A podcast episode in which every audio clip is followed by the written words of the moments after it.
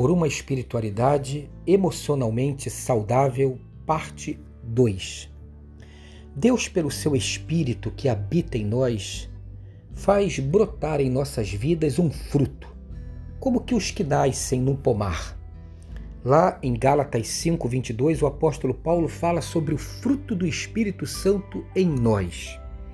Afeição e empatia pelos outros, uma alegria exuberante e graciosa a respeito da vida, paz e tranquilidade diante das circunstâncias mais duras e adversas, paciência para manter-se fiel, senso de compaixão e generosidade para com o outro, convicção de que uma vida santa, uma vida nas mãos de Deus, trata acima de tudo de cuidar de todas as coisas e de todos com bondade fidelidade para envolver-se com compromissos reais, mansidão para não forçar o nosso caminho na vida e nem pressionar os outros a serem como nós queremos que eles sejam.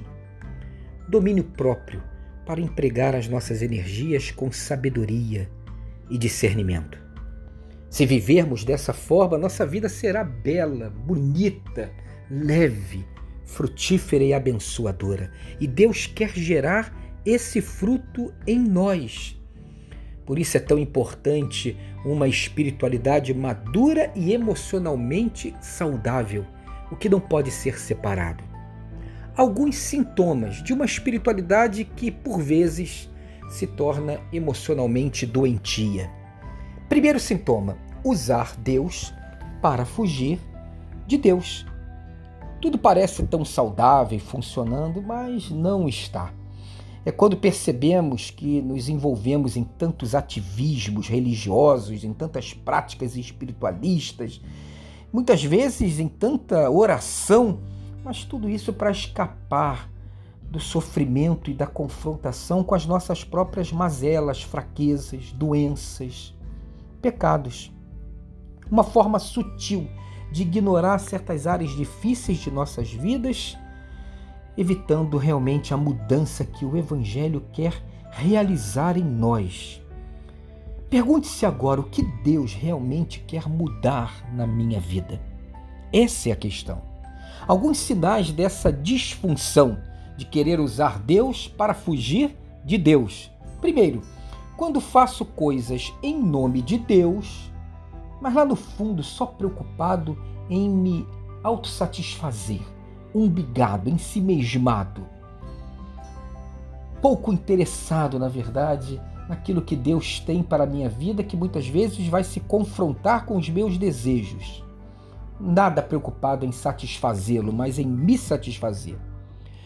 Quando faço coisas do nome dele, mas na verdade coisas que deveriam ser em meu nome, porque uso coisas que eu quero botando o nome dele em coisas que ele não deseja para a minha vida e não espera de mim. Quando a minha oração, na verdade, ela não quer abrir um espaço para que Deus possa agir ali, mas apenas para a gente se sentir, digamos assim, mais santificado, mais espiritual, melhor com a nossa própria consciência quando muitas vezes me concentro em certos aspectos, em certas minúcias doutrinárias, e aí a minha vida fica girando ao redor daquele trem indefinidamente. Por exemplo, o apóstolo Paulo fala ali em 1 Coríntios 14, 40. Tudo deve ser feito com decência e ordem. Ponto. Você vira um empedernido, regulador de tudo, organizador de tudo, balizador de tudo. Algo tão cansativo, não é verdade?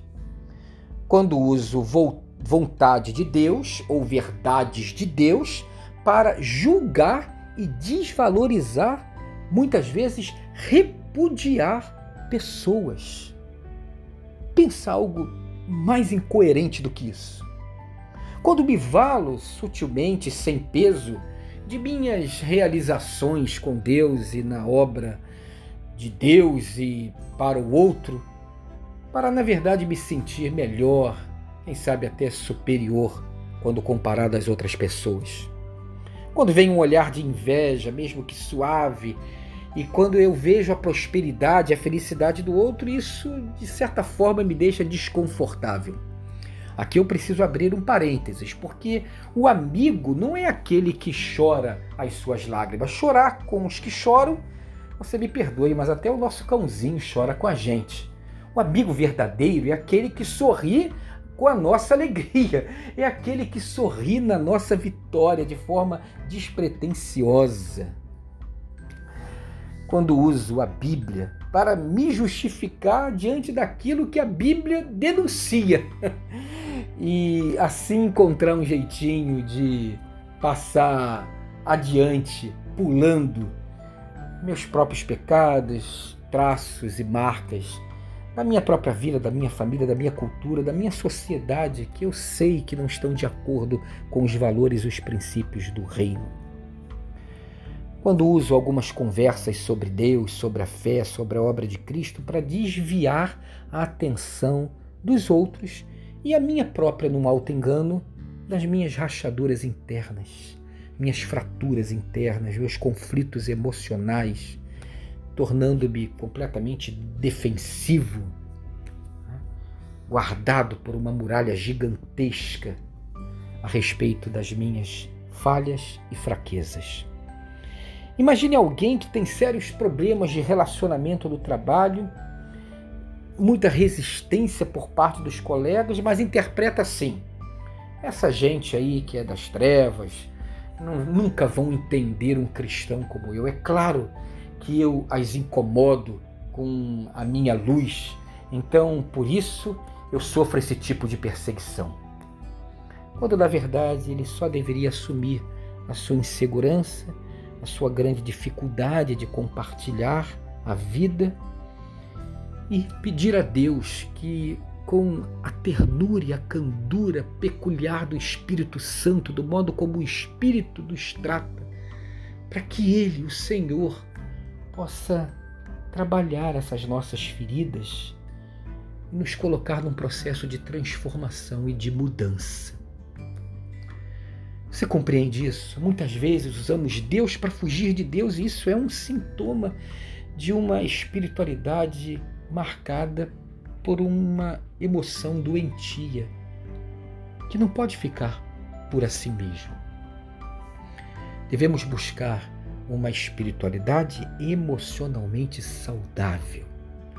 E passa por isso, por esse sintoma. Que você então tenha um dia abençoado e abençoador, de alerta e ao mesmo tempo de espírito quebrantado para colocar diante do Senhor essas suas resistências e assim ter uma espiritualidade emocionalmente saudável um dia abençoado e abençoador para você.